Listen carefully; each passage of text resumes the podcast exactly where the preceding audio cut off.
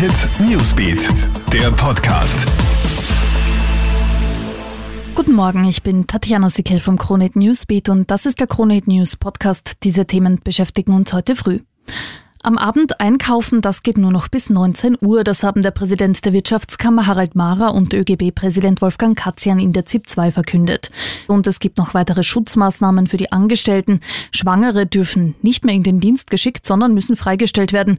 Risikogruppen sollen nicht mehr in Kontakt mit Kunden kommen. Außerdem werden den Angestellten Handschuhe und Schutzvorrichtungen zur Verfügung gestellt. Verwirrung um eine Homeoffice-Regelung, die nun doch nicht kommt. Die Verordnung wird widerrufen und überarbeitet.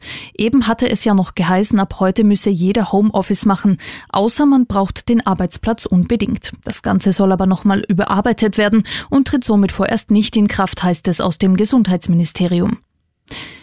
Im Bundeskanzleramt ist ein digitaler Krisenstab eingerichtet worden. Der beschäftigt sich unter anderem mit dem Aufspüren und Richtigstellen von Fake News rund um das Coronavirus.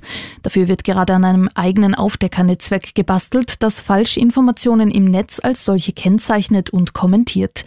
Fake News sind vor allem in den sozialen Medien ein Problem, da sie unzählige Male geteilt werden und in der Bevölkerung Ängste und Unsicherheiten auslösen können.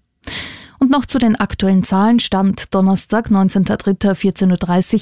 Momentan gibt es in Österreich 2013 bestätigte Neuinfektionen bei 13.700 Testungen. Up to date bist du immer auf KroneHit.at. KroneHit Newsbeat, der Podcast.